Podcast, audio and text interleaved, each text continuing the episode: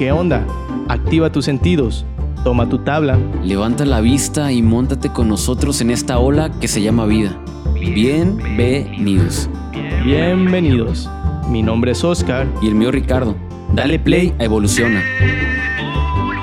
Tu podcast. Evoluciona es el instante que toma impulso en mi ser para decidir ir adelante.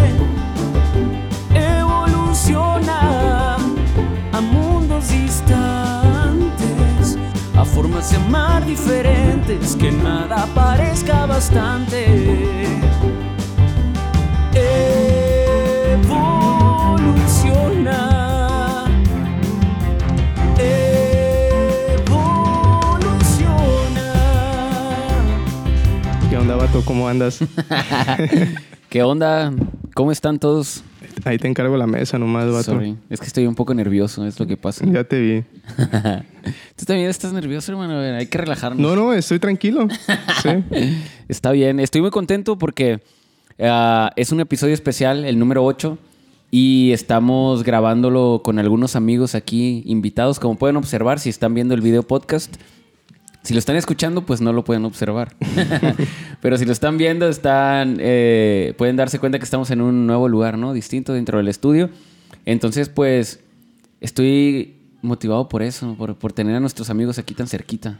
¿Cómo es, Oscar? No, yo también. La verdad es que ya teníamos tiempo queriendo comenzar a hacer este, el podcast de esta manera, pues con gente, poder compartir de frente a frente, ¿no? Al final de cuentas, lo que queremos es, pues como lo hemos dicho en varias ocasiones, compartir un mensaje Sí. con las personas y se siente algo más real.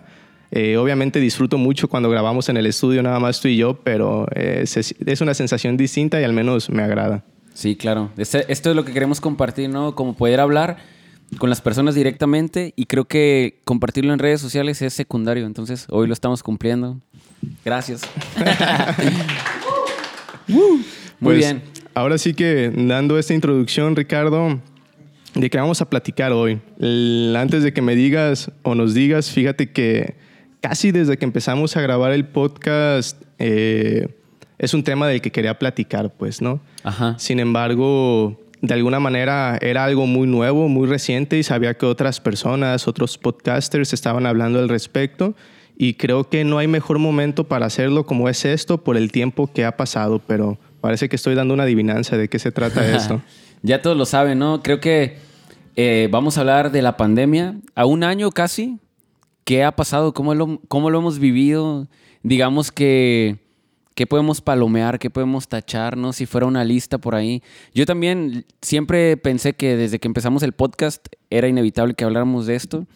Pero yo no sé si estaba listo, no porque no tuviera que decir, sino que quería un poco acomodar mis ideas al respecto porque pienso muchas cosas, ¿no?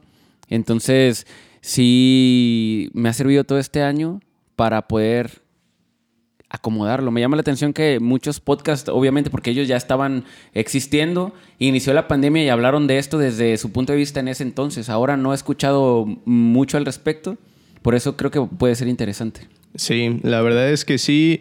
Hay varios puntos, Ricardo, que hemos platicado ya en algún momento que me mueven respecto a este tema de la pandemia y me gustaría desarrollarlos eh, uno a uno, porque en esta ocasión fíjate que no solamente son mis opiniones las que quiero compartir, sino también que me he encontrado allá afuera que hay gente también que de alguna manera lo comparte pues y de cierta forma en esas opiniones o en esos comentarios he respaldado de alguna manera lo que pienso, ¿no? Obviamente es distinto cuando comenzó la pandemia, cómo lo asumí, a cómo lo estoy asumiendo después de casi un año ya de la pandemia, ¿no? Entonces, eh, quiero platicar del primer punto, que es sobre el famoso origen de la pandemia, vaya, ¿no? Es cómo se origina, cómo es que llegó este famoso virus, pues ahora sí que no diría nada más a nuestras vidas, sino prácticamente en toda la humanidad, ¿no? O sea, todavía Sí. recuerdo aquel tiempo en las noticias que se veía algo lejano de alguna forma, pues, y de repente cómo fue pasando el tiempo hasta que llegó hasta Tepic, que casi Sí. nada llega, pues llegó hasta acá también, ¿no? Recuerdo que cuando usaba Twitter antes, lo dejé de usar por salud mental, la neta, pero usaba Twitter y, siempre ves las noticias como bien pronto ahí, ¿no? Hacia la primera. Entonces me acuerdo que un virus en China, en, Wuhan, o no sé cómo se pronuncia, Wuhan. Entonces, me acuerdo que vi a unos amigos en la noche y les dije, oigan, no manchen, ¿ya vieron que un virus acá? Y no, pues no sabían. Y ya después se fue dando como todo el rollo y se convirtió en todo esto que se ha convertido, ¿no? Donde no hay, digamos, un lugar, voy a llamarlo así, puede sonar catastrófico, pero no, no hay como un, un, un país al que digas, bueno, eh, sería como mi sueño irme para allá para librarme de esto. Es como no. Claro. Ahora nos tocó a todos, ¿no? Entonces, eh, está interesante. No, sí. Hablando del origen. Está bastante interesante porque una de las primeras preguntas que yo me hice cuando esto comenzó fue cómo se originó, ¿no? Y hay un punto que yo tenía así como bien, bien claro este, desde el principio, aunque no tenía respaldo, simplemente era como una especie de intuición de sentido común y era que este virus prácticamente era imposible que fuera creado por la naturaleza, ¿no? Por la naturaleza me refiero pues al planeta en el que vivimos, ¿no? Este, se me hacía muy extraño de alguna manera, yo me cuestionaba, mm, porque así es como lo planteaban, pues yo decía, mm, se me hace muy extraño que se pueda afirmar que este virus por sus características pues sea algo originado por la naturaleza Claro. y fue cuando tú me empezaste a compartir de unas fuentes que se me hacen muy interesantes que me gustaría que nos platicaras de ello Sí, claro. donde ahí sí se meten ya en una parte científica muy muy interesante ¿no? Sí, es que a final de cuentas podemos dar toda nuestra opinión, ¿no? Y creo que mucha gente le tira mucho hate a los que hablan de teorías conspirativas y saben que hay mucha información. Ahora todos tenemos acceso a mucha información y necesitamos como una pausa o necesitamos como, digamos, una paz interior para poder discernir qué es lo real de, de lo que no es real, ¿no? Creo que todos de alguna manera pasamos por esa incertidumbre. Es que a quién le creo, ¿no? O, o cómo está el rollo. Lo que yo también pienso y estoy seguro por lo que también he visto es que es verdad, esa historia que nos cuentan de que nació en un mercado en China y que se comieron un animal y tal. Bueno, yo por lo que aparte me he dedicado a investigar, pienso que no es así, ¿no?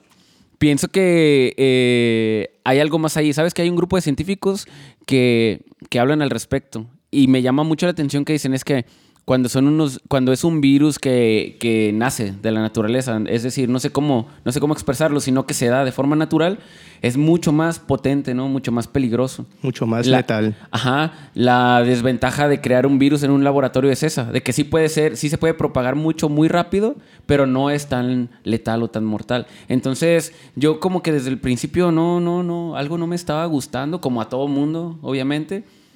Y pues empecé a buscar y, encontré a este doctor, del que yo creo que hablamos más adelante, que está todo en inglés, ¿no? Lo que habla y todo, pero es que no, dije, ah, wow, no estoy yo solo, ¿sabes? Fue como, hay un grupo enorme de científicos que, que dicen, es que denos oportunidad de decir lo que pensamos. Obviamente son censurados y, y ahí es donde se pone bien interesante, loco. Sí, fíjate que respecto a eso se me hacía bien interesante porque a lo que entendí, este grupo de científicos eh, solicitaban un debate abierto, pues, Claro, ¿no? sí. con científicos como que afirmaban que realmente era algo por la naturaleza. Con los de la OMS, la Organización Mundial de la Salud. Así es, proponían, hay que hacer un debate abierto, yo tengo pruebas en las que te puedo demostrar mis argumentos de una manera científica y hasta el momento se han negado a hacerlo, ¿no? Sí. Ahí independientemente, bueno, yo digo, pues lo único que quiero o al punto que quiero llegar con esto es que encontré pues que había personas que también le ponían una duda a lo que afirmaban justo por lo que dices, ¿no? Porque hay demasiada información al respecto Claro. y creo que vale la pena eh, no irnos con la primera información que se nos está vendiendo y cuestionar un poquito y al final de cuentas darnos la oportunidad de empezar a adquirir o nutrirnos de otro tipo de contenido para al final hacer como una visión o una percepción un poquito más completa, ¿no? Sí, claro, y- y lo que estamos compartiendo ahorita obviamente es lo que pensamos y, como les decía, vamos a, a decirlo tal cual, ¿no? Yo al principio les soy honesto, cuando dije, ¿cuándo vamos a hablar de la pandemia? ¿Y qué vamos a decir? No quería quedar como un loco, bueno, que ya no me importa, ¿no? Pero es decir, no, es decir que digan como unos morrillos que nada más traen otra teoría conspirativa, realmente no. Yo sé que hay mucha gente como yo que, que se pregunta cosas, ¿no? Y eso es bueno. Siempre hay que cuestionar todo. Siempre hay que cuestionar todo eh, de forma responsable, obviamente. Creo que ya estamos, ya pasamos. No solo hablo de la edad, sino ese tipo de experiencias donde solamente eres rebelde por, por deporte, ¿no? Creo que me importa obviamente mi familia, me importa las, las familias de las personas que conozco que han enfermado o han fallecido. Entonces, precisamente por eso es que si quiero que expresemos todo esto que pensamos, ¿no? Sí, y fíjate que ahí estamos entrando en materia un poco, de alguna manera delicada, pues, porque obviamente eh, uno de los puntos con los que conecto de la pandemia, o algo que se me hace bastante injusto con esta información que se difunde en los medios, en, las, en los noticieros, que prácticamente es muy curioso porque es lo mismo en todos, ¿no? Sí. Es que pareciera pues como si se está promoviendo de una manera eh, muy brutal el miedo pues en la sociedad pues no Eh, hay un discurso que yo observo allá afuera pues eh, casi, tiene, casi, casi tiende a ser como ese discurso político en el cual se señala como a la sociedad o a los ciudadanos como responsables de la propagación del virus, ¿no? Y yo es como digo, no, no, no, alto, ¿no? Como, como dice por ahí una personita que conozco, alto, dice, ¿no? La cosa no va por ahí, pues, ¿no? Porque al final de cuentas, creo yo que como sociedad o como humanidad, pues igual no sé qué piensen ustedes. Sí es cierto, no estábamos preparados para recibir un virus de esta magnitud, pues, pero tampoco somos responsables de ellos, pues, ¿no? Entonces, eh, a mí se me hace un poco como muchas trampas ahí en ese discurso porque... eh, te digo, insisto y repito, si algo estoy seguro es que no somos responsables de ellos, ¿no? Entonces, lo vemos aquí de una manera local que yo creo que pasa en varios estados o incluso en otros países, pues que de repente dicen, es que la gente, y ahorita vamos a entrar en una, una parte como del hate que ya comentabas, ¿no? Es que empezaron a cerrar negocios porque la gente no entiende y no tiene conciencia. Claro. O de repente va gente en la combi y dice, ah, es que hay mucha gente en el centro.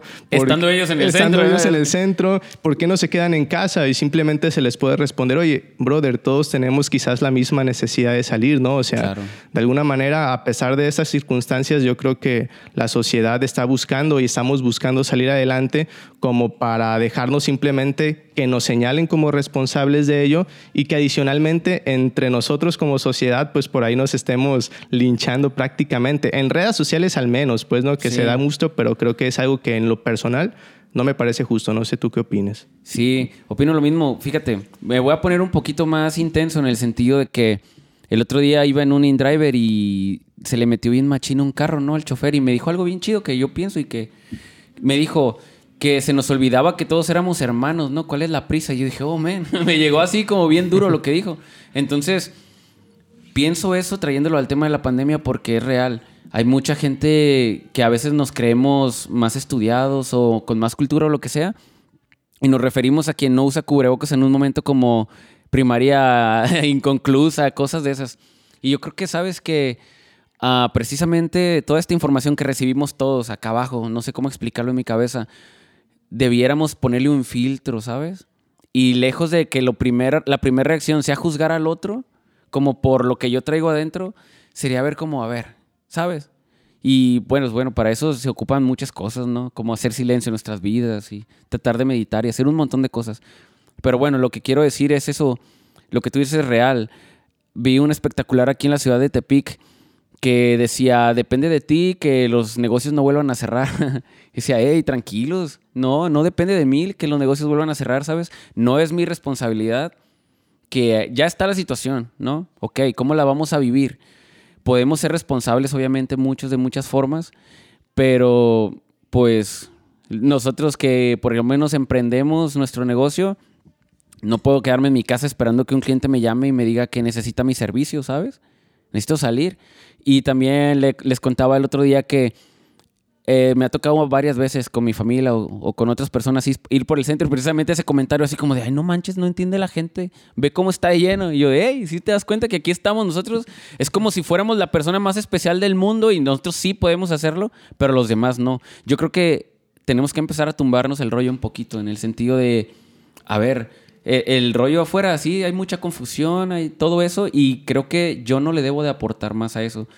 Pienso muy diferente a algunas personas, pero tampoco voy a decir que son unos tontos, ¿no? Porque piensan diferente a mí. Más bien, creo que, como tú lo has dicho, esa es, esa es una de las intenciones, mantenernos divididos, confundidos y pues cada quien viendo su necesidad personal y de esa forma no podemos ver eh, lo que nos ayudaría a todos. Sí, y fíjate que con eso que dices, yo no quisiera que quienes nos escuchan o quienes nos, quienes nos ven se confundan o nos, nos confundamos, vaya, ¿no? Porque no estamos diciendo eh, que no se sigan las medidas, pues prácticamente lo único que estamos diciendo es una invitación a cuestionarnos y a no hacernos responsables de esto que está pasando y entre nosotros como sociedad nos estamos tirando de responsables por los aumentos, por los decesos, ese tipo de cuestiones, ¿no? Simplemente es como hey, hay que dar una pausa, como ya dijiste, y simplemente hay que filtrar un poquito la información y no nos confundamos, pues más bien no nos hagamos responsables de algo de lo que no somos responsables. Al menos en esa parte es como algo que yo quisiera dejar bien claro, pues para evitar como confusiones, que si al final se generan, pues ya se escapan dentro de mi control, pero sí, quisiera como aclarar ese punto, pues. Sí, claro. Qué buen punto. Y algo que me gustaría que platicáramos porque este no tampoco no es un episodio de quejas, ¿eh? no estamos aquí para quejarnos, la neta, no. No esa es la intención. Hablábamos cuando estábamos uh, pensando hablar de esto, que dijimos, ya es tiempo de hablar de la pandemia. Yo por lo menos, qué bonitos meses viví, de verdad, con todo lo difícil que fue. Abril, mayo, junio fue súper bonito y me gustaría que habláramos eh, como un poquito de tu experiencia y de la mía, Oscar. ¿Cómo nos agarró la pandemia? Porque creo que como te agarró la pandemia y como me agarró la pandemia es una evaluación bien machín, como unos rayos X de cómo estaba mi vida, ¿sabes?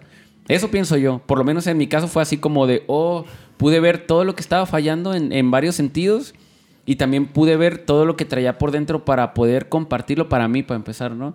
Mis miedos y inseguridades y también las fortalezas, cómo pude a lo mejor inspirar a otras personas y creo que todos, todos, todos pudimos hacerlo de muchas formas. Entonces, no sé cuánto dure más, no sé cómo está el rollo. Y vuelto a ver a Nora, ¿verdad? este, pero lo que sí sé es que no. no quiero que, sea una oportunidad desaprovechada. Yo quisiera, con un pensamiento esperanzador, decir que no falta tanto para que se acabe. Al menos quisiera pensar eso, aunque esté en lo incorrecto, ¿no? Ok, me parece bien. Ojalá que no. Yo también creo que no falta mucho. Yo te preguntaría, hay que contar. ¿Qué, ¿Cómo te agarró la pandemia, Oscar? Tal cual, así, al chile, como dicen. ¿Tú qué estabas haciendo cuando ya empezó a salir este rollo de que, oye, de que ya no vas a poder salir? Así en resumen, pues, ¿y cómo viviste todos estos meses? Pues fíjate que a mí la pandemia... Déjame acomodo, loco. La pandemia me agarró en el baño. no, no es cierto. Qué bueno que no fue un temblor. No, es, broma. Fíjate que eso que dices es bien interesante porque justo hace unos días estaba reflexionando que eh, es como una cuestión... Han sido fases en cómo ha representado para mí internamente esto de asimilar lo de la pandemia, ¿no? Cuando recién me enteré de toda esta situación eh, y sobre todo empezó ya a aproximarse aquí en México, pues honestamente lo primero que se asomó en mi persona fue el miedo, ¿no? Miedo por todo ese discurso que había como tan cargado, pues miedo también pues qué iba a pasar, sobre todo con mi familia, ¿no? Con las personas que quiero, las personas más cercanas, qué iba a pasar si un día alguien se enfermaba o incluso si yo mismo me enfermaba, ¿no? Era como, al principio sí me agarró en curva, ¿no? Eh, fue para mí un impacto al principio como económico un poco fuerte, pues, porque eh, yo venía pues ya trabajando arduamente pues en un proyecto de ventas pues este, con grandes amigos pues y personas muy cercanas. Este, van a decir que siempre somos el mismo grupo, ¿verdad? Pero pues... ¿No te aburres, vato? No, no, no, ha sido muy divertido. Entonces, eh, básicamente mi trabajo constaba de visitar este, casas pues, ¿no? Este, para hacerles una presentación del producto, ¿no? Entonces, fue un impacto un poco fuerte económicamente porque la gente dijo, por la pandemia no te puedo recibir hasta que pase la cuarentena, era en aquel tiempo, ¿no? Cuarentena. Ingenuo este vato. cuarentena. cuarentena. Entonces. en el 2030, hablando del podcast aquí. Se convirtió en un impacto fuerte y pues después de esa parte del miedo, de ver todo ese rechazo de la gente, eh, empezó como la incertidumbre. Es como, rayos, ¿ahora qué voy a hacer, no? Es como, voy a mantener a mi familia, cómo voy a seguir adelante, ¿no? Entonces. Eh, pude haberme quedado con esa parte, honestamente, como en frustración y quizás ponerme ahí, eh, darme patadas o qué sé yo, ¿no? Pero al final de cuentas había muchas cosas en mi casa que tenía pendientes, ¿no? Mucho tiempo que quería pintar la casa, eh, tenía ya una tonelada de tierra en mi patio, pues, este, ahí hecho como un puño y ya tenía la idea de ponerlo de un huerto, ¿no? Entonces, la verdad, una de las tantas cosas que yo agradezco a la Creo pandemia... Creo que sí me tocó ver eso antes del huerto, ¿eh? Entonces me puse a trabajar prácticamente dos meses, casi casi de diario, de empezar a montar el huerto, empezar a sembrar, este, ahora sí que sembrar y cultivar mis propios alimentos, ¿no? Entonces, ya pasando un poquito más, digamos que mi visión se empezó a convertir un poquito más madura, me atrevo a decir, pues, porque como tú dices, empecé a filtrar un poquito más la información y a tener como mi propio criterio, ¿no? Justo sin intentar convencer a nadie de lo que pienso, pero sí, sí decir, ok, esto es lo que yo pienso, no voy a juzgar cómo lo están viviendo los demás o qué es lo que piensan los demás, pero yo estoy buscando mi propia tranquilidad, pues, ¿no? Sí. Y ya para terminar esa parte, después de lo del huerto, se viene algo tan padre que viene siendo justo este proyecto del que estamos aquí sentados, que es lo del podcast, porque antes no teníamos el tiempo suficiente pues para ahora sí materializar este proyecto y después se dio pues el otro proyecto de la música, ¿no? Entonces, sea como sea, eh, lo viví por fases y al final me quedo en esa parte pues con que digamos que le saqué como el mayor provecho posible a pesar de las circunstancias. Hoy en día pues ha sido un poco distinto pues porque creo que de alguna manera personalmente ahí la llevo pues, pero eso me gustaría dejarlo ya para el final. Mejor ahora platícanos tú qué show, cómo te bien. pasó con eso de la pandemia, cómo te agarró. ¿Cómo me agarró la pandemia? Les voy a platicar. Y me gustaría hacerte una pregunta y a ustedes también, los que nos están escuchando, viendo y quienes están aquí presentes, que piensen tres cosas nada más. No las vamos a responder ahorita. Tres cosas que hayan aprendido, ¿no? De lo que, de lo que va de la pandemia, desde, desde que inició hasta ahorita. O sea, es como si te dijeran, a ver, nos tienes que contar tres aprendizajes. No tienen que ser aquella cosa, ¿no? Pero lo, lo que tú te estás quedando en este momento. ¿Sale? Bueno, ahí se los dejo. Ok, voy a sacar mi libretita, profesor Ricardo. Muy bien. Me lo mandan en Arial 12, interlineado 1.5, por favor. ok, bueno, yo les decía que añoro incluso los primeros meses porque sí, primero fue difícil, ¿no? Porque fue como, ¿qué está pasando? Fue, o sea, se vino un poquito abajo muchas cosas. Porque yo estaba tocando, obviamente, y luego también estaba trabajando ya en el equipo de Oscar en las ventas. Y pues por ningún lado había camino realmente. Era como, pues, eh, yo, esta- yo vivía solo con mis perros, este, obviamente pagando la renta y todo lo demás. Entonces sí, un día me senté a pensar y dije, ¿qué voy a hacer? ¿Sabes? Fue como, nunca me preocupó porque gracias a Dios siempre he tenido como el respaldo de mi familia, ¿no? En ese sentido. Entonces recuerdo que mi papá me dijo, oye, vente para acá, él vive en Puerto Vallarta. Y me fui los primeros días, así estuve como unas dos o tres semanas. Ah, fue la vez que regresaste bien morenito. Machina. Regresé color naranja, Naranja creo. como una zanahoria. No, es que estaba trabajando en un barco con mi hermano y yo veía a los marineros de, so- de los otros barcos con manga larga y yo como en la playa, camisa resaque, no bien a gusto. Y dije, esos vatos no les dará calor. y a la semana entendí por qué ellos usaban manga larga. Y, y este, y la neta fue una buena oportunidad para estar varios días con mi familia de allá. Estuvo muy chido, pues la verdad me sentí muy acogido, muy querido. Eh, mientras mi casa... Ah, de hecho mi amigo Yael, que está aquí presente, me cuidó a mis perros, vato. Gracias, Yael. Sí, ahí... Un aplauso se para quedó, Yael, se por quedó- favor. es todo, Yael. Con el Rudo y el Julio, se quedó con ellos. Entonces, este... Digamos que sí, un poquito me sacó de mi zona de confort, ¿no? Dejé a mis perros encargados, así, me fui para allá. Fue como no encontraba realmente bien qué hacer, aunque siempre estuve como tranquilo, ¿no? Fue como, no fue como de, ¿qué va a pasar? No, siempre, siempre como que yo decía, eh, aquí hay algo raro.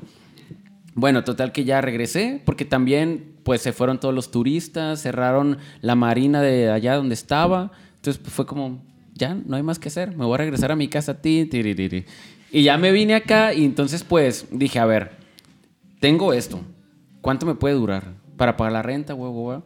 Saqué cuentas y dije, no, creo que no, no, no es lo que debo hacer. Y me lo pensé mucho porque ya, digamos que el salir de casa y todo siempre representa algún triunfo, quiero decir, o algo, ¿no? Algo bueno.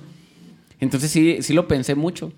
Entonces, pues, cuando dije, no, pues no va a ser la opción, ¿cuánto puedo durar ahí? Aprendí mucho en esa transición porque me quise aguantar lo más que pude, ¿no? Entonces era de que iba a casa de mi mamá, como que a comer y me regresaba a mi casa y ya se me estaba acabando el dinero y decía, no, no me voy a ir, no me voy a ir. Y de repente me acuerdo que un día que no tenía dinero, machina así, una vecina me llevó un, plato de pozole, ¿no? Y, y es que yo no tenía que pasar por eso, pero yo quise como, como durar lo más que pude ahí. Y fue bien bonito empezar a sentirme como, como cobijado, no sé ni por quién, ¿sabes? Era más fácil irme antes, pero yo quise ser valiente y, y aprendí eso. Fue como, oh, después de ese día empecé a pensar en la comida de una forma distinta, de verdad. Fue como, como decir, oh, shit. Lo que, ¿En qué estaba gastando mi dinero, sabes? Me gastaba en una comida 120, 150 pesos para que me la mandaran en la casa porque andaba a las carreras. Cosas como esas y, me acuerdo que ese día del plato del pozole bien agüitado yo solo en mi casa, que llegó la vecina y, y me dijo, ¿quieres un plato de pozole? Y casi no me gusta el pozole, la neta. Y dije, Simón. Y me lo comí y fue como, sentí mucho agradecimiento, ¿sabes? De decir, pues no me está faltando nada. Y después dije, ya me voy con mi mamá. no, fue y le dije, oye, mamá, así está el rollo. La neta es que, pues mira cómo está el asunto, ¿no? Pero para no hacerles el cuento largo, pues ya, me regresé con mi mamá. Este, fue como otra vez, a- se me rasaron los ojos, ¿verdad? Es que el pozole estaba muy bueno. O tenía chile. si me está viendo vecina, invíteme otra vez, por favor. Tenía mucho chile también. Che, bueno, vato. volví a casa de mi mamá y estuvo bien chido, vato, ¿sabes? Los primeros meses fue como de nuevo estar ahí, como disfrutarlo mucho, pintar también ahí como una parte de la casa, convivir más con mi sobrina, fue muy bonito.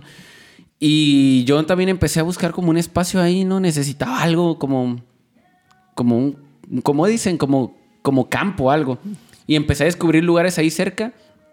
Y luego que le digo a mi mamá, oye, ma, ahí el terreno de atrás, ¿qué onda? Pues está solo. ¿Y si hacemos un huerto? No, pues dile Si a tu vecina. Si construimos, hacemos una tribu acá.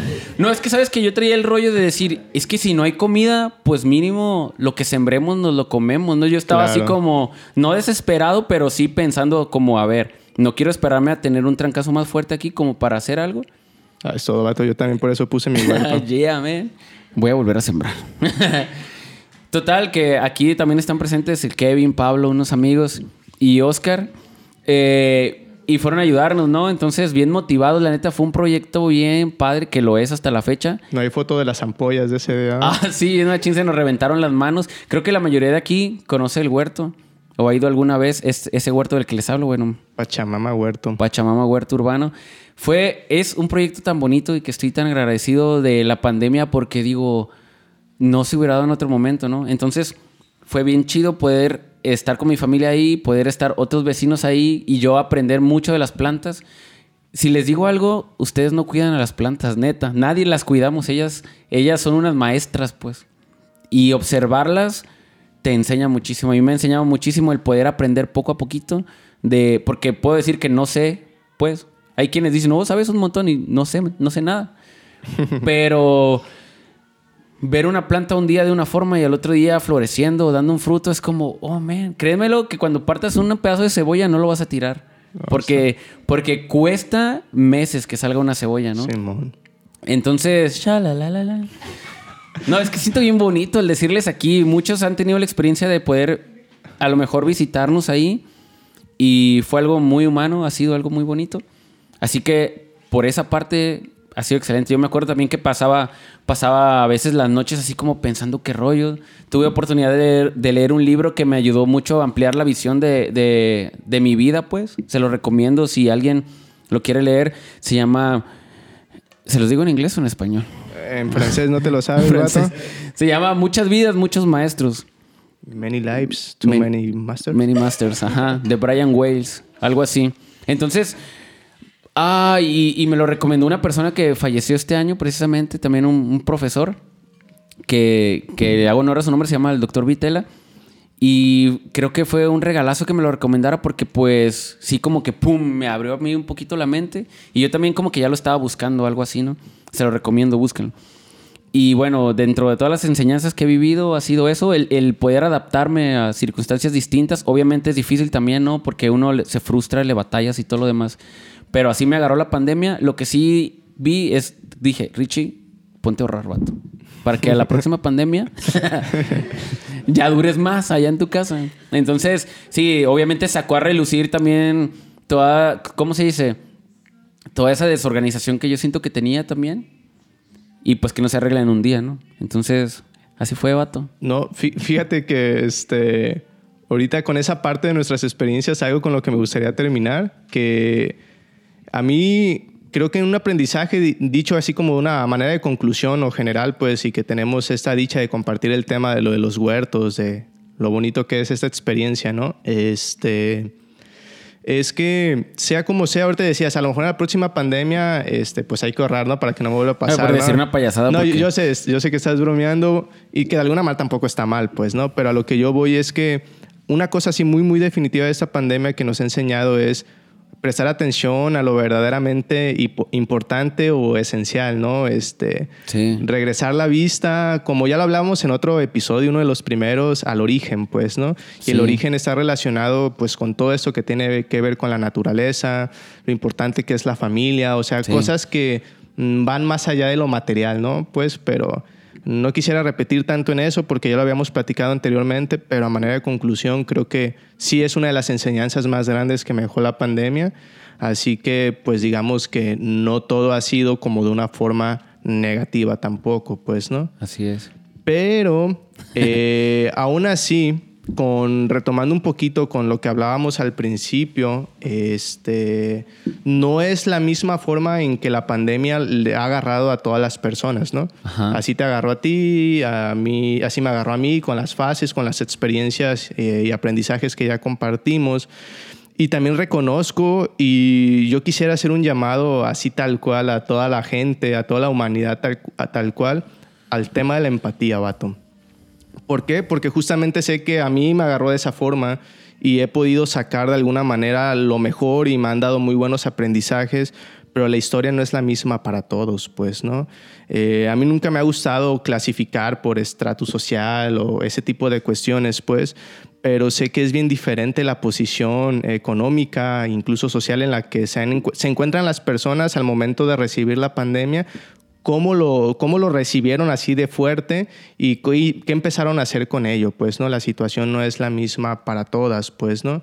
Entonces, justamente por ese tema eh, es que yo a veces digo, ok, me observo mucho en redes sociales y muchos contactos que tengo, pues, y no por ello los juzgo, pues, que invitan a la gente, oye, pues quédate en casa, ¿no? Y yo digo, oh, men, eh, me mueve mucho porque si estoy seguro, mucha de esa gente que lo dice, estoy seguro que no le falta un plato de comida en su casa, pues, ¿no? Pero la situación no es la misma para todos, pues. Hay gente que tiene que salir, que vive al día, batón que son vendedores ambulantes, lo que tú quieres, pues gente que puede vender elotes, que puede vender papas, lo que tú quieres, pues que las calles están solas, ¿no? Entonces no tienen los mismos clientes derivados de esta pandemia, entonces digo, no me molesto, pero sí digo, nos falta poquito como más empatía, ni siquiera mente, así como más corazón pues a la gente para decir, ok, está bien que desde tu posición tú puedas pedir a la gente que se quede en casa,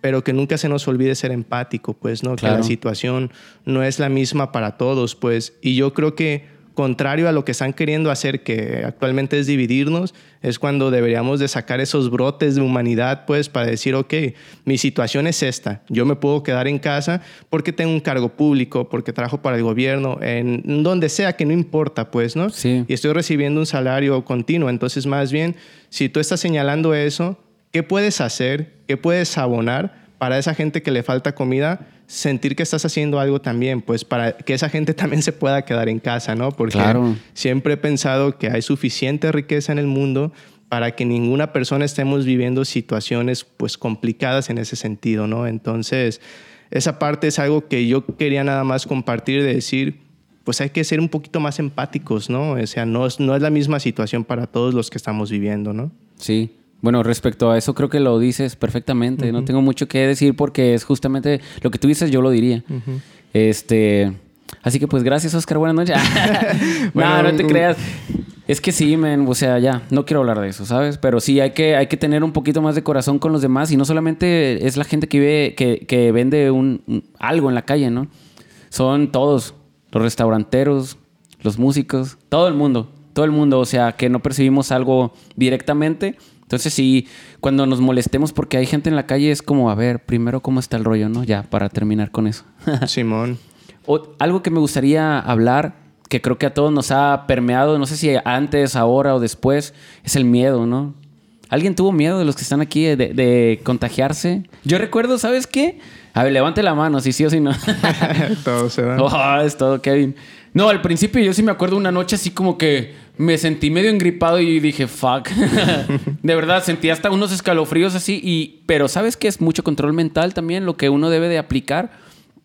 Por eso, otra cosa que yo dije, y no quiere decir que si te enfermas no tienes control mental, o sea, no, para nada. Solamente quiero decir, uh, no sé si me dio o no me dio, pues me, me he engripado en este tiempo, ¿no? Pero también es muy cuestionable que los casos de influenza y todo eso, pues no sé dónde están. Ahora todo es COVID. Y también puedo entender que, pues, como no está preparado nadie para eso, es como se confunden, ¿no? Pero pues tampoco la, la frieguen, pues, o sea, no todo es eso. Entonces, ah, algo lo que yo invito, y creo que cada episodio caemos a lo mismo, es como atender nuestra salud emocional y mental, porque de ahí, de verdad, de aquí adentro, nuestra mente proyecta nuestra realidad afuera, ¿sabes? Y no es fácil, o sea, todo nos implica movernos, es difícil, pero, pero lo que yo traigo aquí y aquí, lo voy a ver afuera. Eso es lo que quiero decir, Oscar. No, y qué chido, vato, eh. Me, me gusta ahí como para patentar esa frase o algo, ¿no? Está ¿Has chido. visto Doctor Strange? Ah, no se crean. No, es que estaba pensando y creo que al final eh, la manera en que la conclusión final de este episodio eh, como en todos los episodios, recae en eso, vato, y no quisiera tampoco repetirlo, pues, ¿no? Al final, la cuentas, la invitación es, independientemente cómo te ha- haya agarrado la pandemia, este, qué pienses, qué opines de ello, incluso la situación en la que te encuentres, ¿no? Porque puede ser que quienes nos escuchan jamás se ha enfermado, puede ser que si hay alguien que se haya enfermado, incluso puede haber gente que ha perdido algún familiar y esté viviendo Claro. incluso un duelo, Claro. y lo entendemos, y, y la verdad es Y es que... con todo el respeto, y Es ¿no? con todo el respeto, así es, ¿no? Pero aún así, la invitación final es trabajar en nosotros mismos. eh, si hay algo dentro de nosotros mismos que podemos mejorar, que siempre hay algo que se pueda mejorar, la invitación va a ser esa solamente para que pueda ser al final de cuentas una visión de alguna manera más unificada, más humana, pues, para que al final de cuentas creo que habemos varias personas que, que podríamos estar interesados en, en hacer algo, pues, para bien, pues, en lugar de lo que está haciendo mucha gente, por no decir que la mayoría, ¿no? Que es juzgar, que es tirarse hate y ese tipo de cosas, pues, creo que más bien este tipo de situaciones, como ya lo dije hace un momento, nos invitan a decir, pues, vamos uniéndonos, vamos viendo qué podemos hacer, pues, para que esto mejore cada vez un poquito más, tono ¿no, que vato? sea, ¿no? Sí, y ya para terminar, no me voy a tardar, pero me gustaría solamente decir una cosa más. Una cosa más. Es que, ¿sabes qué? Se me hace tan importante. Entonces. No, se me hace bien machín importante, de verdad. Ah, creo que la forma en que nosotros tratamos a los niños no solamente habla de nosotros, sino de, de, de neta la humanidad que vamos a dejar. Y puede sonar trillado, pero es más real de lo que ustedes creen. Yo convivo con una niña y creo que a lo mejor haya personas que no conviven con un niño de cerca. Pero trátenlos con amor porque la neta, si la estamos batallando nosotros, creo que el mundo afuera, no lo digo de una forma fatalista, simplemente hay que prepararlos para como es el mundo, ¿no? No lo digo así como asústense, no, no, no. O sea, somos capaces de esto y de librar esto y muchas cosas más. Simplemente ténganles atención, ténganles amor. Yo, es lo, yo lo que les puedo decir con todo el corazón. Y ténganles paciencia, porque si un niño tiene amor y paciencia, pues puede ser muy sano de grande. Es todo, vato. Gracias, Oscar, No, por este episodio tan chido. Gracias a ti, vato. Gracias, amigos, los que están aquí. Y. Gracias, gracias. ¿Qué quieres decir antes de irnos? No, no, no, no. Ya ahora sí que me gustaría más bien platicar con ellos un ratito. Este, estoy muy a gusto, muy tranquilo por lo que compartimos, así que pues no se pierdan el episodio y los siguientes que estaremos compartiendo ahí en Evoluciona tu podcast, ¿no? Muy bien, saludos y hasta la próxima. Sas. Uh.